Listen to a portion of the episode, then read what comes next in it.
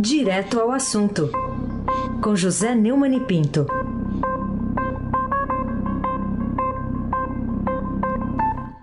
Oi, Neumani, bom dia. Bom dia, Raíssen Abac, Carolina Ercolim. Bom dia.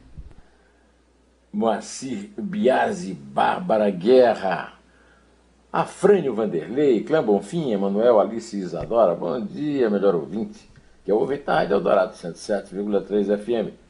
E o Raíssen Abac é o craque. E começo aqui com essa manchete. Laudos da Polícia Civil Paulista concluem que morte de voluntário da Coronavac não tem relação com a vacina. Informação a gente trouxe mais cedo, está publicada hoje pelo Estadão, e ela dá conta de que o Instituto Médico Legal concluiu que o voluntário da Coronavac morreu por intoxicação de agentes químicos. É, mas o presidente Bolsonaro insistiu né, que a depressão do voluntário né, que teria cometido suicídio pode ter resultado da vacina. Bom, o que, que revela esse contraste aí da fala do presidente com essas notícias de órgãos oficiais? O presidente Jair Bolsonaro disse ontem à noite, durante sua tradicional live no Facebook, que a morte de um dos voluntários que participou dos testes da Coronavac pode ter sido provocada por efeito colateral. Por exemplo, não apresentou provas sobre o fato. Podia ter é, sido também provocada por depressão por ter um presidente como ele, né? Estão tentando investigar, porque quando uma pessoa comete suicídio, geralmente tem um histórico de depressão. A mulher largou ele, o marido largou ela. SIC. Uma série de coisas. Histórico familiar, perdeu o emprego, perdeu tudo. Vamos apurar a causa do suicídio e daí, obviamente, em sendo suicídio, não tem nada a ver com a vacina. Bolsonaro disse ainda que não comemorou a morte do voluntário da Coronavac e que a postagem feita no Facebook, na qual ele disse que era mais uma que ele ganhava do governador de São Paulo, João Dória, era de autoria de outra pessoa. É, pelo amor de Deus. E, e, e ainda cabe essa, uma desculpa dessa, outra pessoa que ele não disse quem era, faz, o, coloca coisas no, no, no, no nas redes sociais dele, pelo amor de Deus. É um desatualizado, um mentiroso quanto mais um arrogante, burro. É o que temos na presidência da República. Os laudos da Polícia de São Paulo concluíram que a morte do voluntário não tem relação com a vacina. Apesar do inquérito ainda estar formalmente em andamento, os investigadores também já estão convictos de que se tratou de um homicídio. Na verdade, essa notícia eh, da polícia foi superada pelos laudos do Instituto Médico Legal e do Instituto de Criminalística, que apontam que ele, que participava eh, das pesquisas do Coronavac, morreu por consequência de overdose, intoxicação por agentes químicos. Ninguém eh, informou o Bolsonaro, não interessa dar informação para o Bolsonaro. O Bolsonaro ele mente por vocação é um, e é um charlatão por insistência. Foi verificada a presença de opioides, sedativo e álcool no sangue da vítima, segundo apurou a reportagem do UOL. O caso foi citado pela Anvisa, Agência Nacional de Vigilância Sanitária, que interrompeu as pesquisas da vacina contra a Covid-19 desenvolvida pelo Instituto Butantan em parceria com o laboratório chinês Sinovac no começo dessa semana. É bom notar que o Butantan avisou do fato a Anvisa na terça-feira 3, ela tomou uma atitude na segunda-feira 9, sem prestar atenção nas, nos argumentos, e também, e também levou um dia depois da conclusão do Comitê Internacional é, de verificação que é independente para é, dar mais um, é, uma autorização para continuar funcionando, ou seja, é, foram perdidos dois dias na pesquisa da vacina, há uma média aí de 400 mortes por dia, 800 mortes, sete Boeings que caíram, é, derrubados pela Anvisa e pelo boçal presidente da República, Jair Bolsonaro. Carolina Ercolim. Tintim por Tintim. Neumani, fale pra gente quem é o Tenente Coronel Jorge Luiz Corman e o que ele fará na Anvisa. A Anvisa é um órgão de governo. A Anvisa não é um órgão de Estado. Esse senhor, é, indicado é, ontem pelo presidente Jair Bolsonaro, a direção da Agência Nacional de Vigilância Sanitária, foi, foi indicado porque faz coro às teses reprovadas pelo próprio órgão que vai comandar.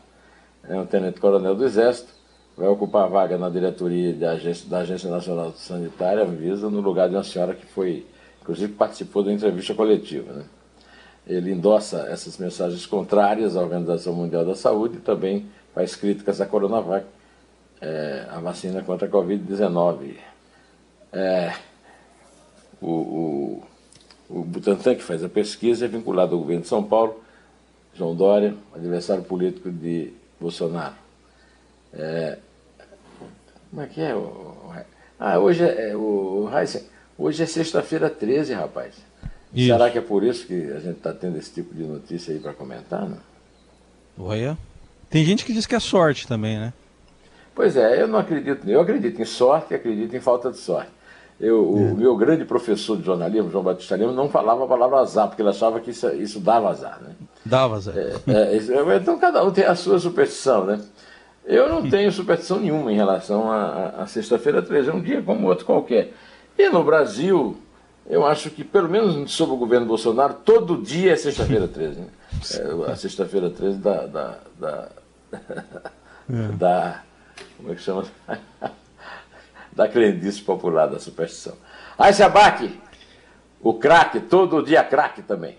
Vamos falar então aqui do Ministério Público do Rio, que diz que a mesada para assessoras fantasmas de Flávio Bolsonaro variava entre 300, 300 reais e 1.900 reais. No que, que essa revelação reforça a denúncia? A denúncia segundo a qual foram cometidos no gabinete do filho 01 do presidente da República os crimes, quando ele era deputado estadual, é, crimes graves de peculato, corrupção, lavagem de dinheiro e organização criminosa. Há uma dúvida sobre esse 01, porque pode ser também 00, né? Porque se você faz uma contagem a partir do zero mesmo para valer, é a primeira, a primeira contagem é o zero. Então, vamos dizer que ele seja o filho 00, né? No, não é o 007, não, é 000. Né? No depoimento que a Luísa Souza Paz, foi assessora lá do, do, do senador Sonso, uh, ao Ministério Público do Rio, ela admitiu que devolvia mais de 90% do salário e ficava com apenas 700 reais todos os meses do esquema legal no gabinete uh, do Flávio lá na Assembleia. Né? A denúncia contra Flávio Fabrício, obtida pelo Globo e publicada hoje, expõe outros funcionários em situações similares, viu? constatadas através de quebra de sigilo bancário e outras diligências. A própria Luísa afirmou aos investigadores que assessoras lotadas com ela também eram fantasmas.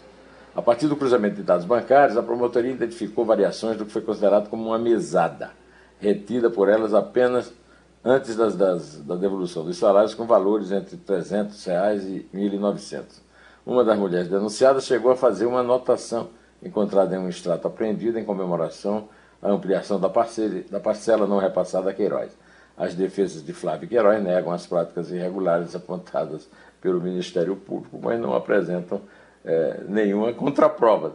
O que tem muito é prova, né? Carolina Ercolim, tintim por tintim, você acredita que sexta-feira 13 é sexta-feira 13 ou todo dia é sexta-feira 13, hein? hein? tá sendo, né? Tá meio sendo. Bom, tomara que não seja um domingo 13, mas falemos das eleições. Talvez seja um domingo 13 para Macapá, né? Porque o TSE referendou a decisão do ministro Luiz Roberto Barroso, que disse ontem de manhã aqui ao Jornal Dourado que suspenderia as eleições de Macapá, fez uma decisão unilateral que foi confirmada pelo Pleno do Supremo do TSE ontem. Que que você tem a comentar sobre essa notícia? É, o plenário do Tribunal Superior Eleitoral confirmou né, ontem por unanimidade, a informação que o, o presidente é, Luiz Roberto Barroso, que é ministro do Supremo, e que eu estou com entrevista marcada com ele para domingo.